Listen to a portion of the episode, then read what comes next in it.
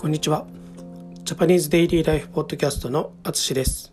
このポッドキャストは日本語を勉強している皆さんに向けたポッドキャストです。はい。えー、今回も例文シリーズでいこうと思います。前回からちょっと始めてみてるんですけど、今回も例文シリーズでいきます。えー、今回するのは何々上にですね何々上にの例文を紹介します。はい。えこれはどういうふうに使うかというと、まあ、何々に加えてとか、えー、何々それに何々みたいな感じですね。はい。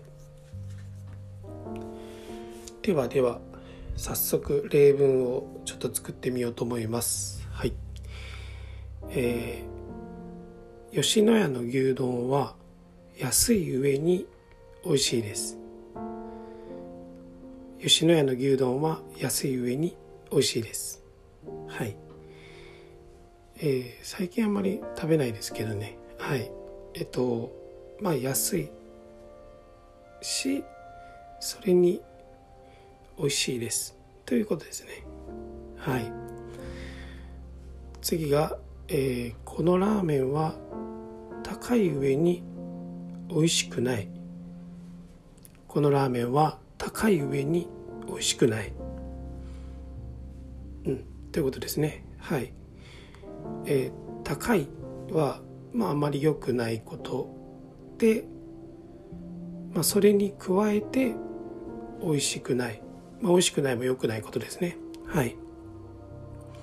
えっ、ー、と、この上にって使う時は、良くないことを話す時は、えさらに良くないことの話をすると。いい話をする時は、さらにいい話をするという時に使います。はい。次が、えー、この部屋は安い上に綺麗です。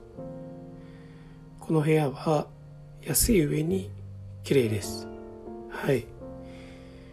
これはあの例えば泊まるホテルに泊まる時とかの話ですね。はい、えー、この部屋は安い上に綺麗です。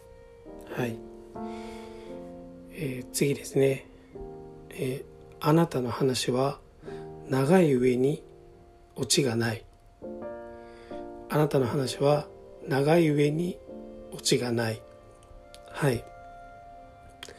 えー、っとこれはあの関西の人だとよくあることなんですけどよくあるのかな？わからない。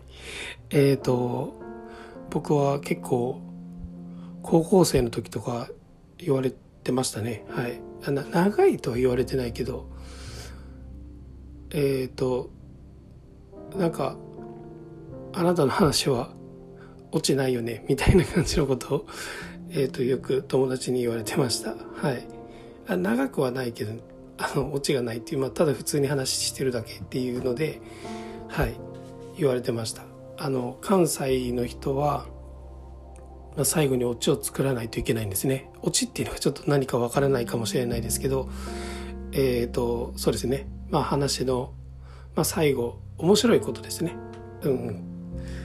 まあそれを必ず、えー、話の終わりに面白いことをつけるみたいなのが、まあ、関西の人の話し方なんですね、まあ、漫才とかもちろんそうですしお笑いとかもそうですけど。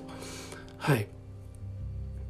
えっ、ー、となので、まあ、関西の人はオチがないとちょっとそんな風に言われることがあります。はい。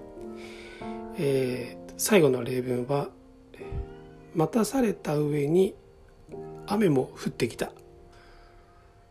待たされた上に雨も降ってきた。ですね。はい。まあ例えば待ち合わせをしていてまあちょっと長い時間待っている。それに加えてうわ雨降ってきたやんみたいな最悪みたいな時に使います。はい。こんな感じですね。はい。うん。あの日常会話でもよく使いますのでまあ是非あ皆さん自分でも何々上にを使って例文を作ってみてください。はいということで今回も最後まで聴いていただきありがとうございますではまた。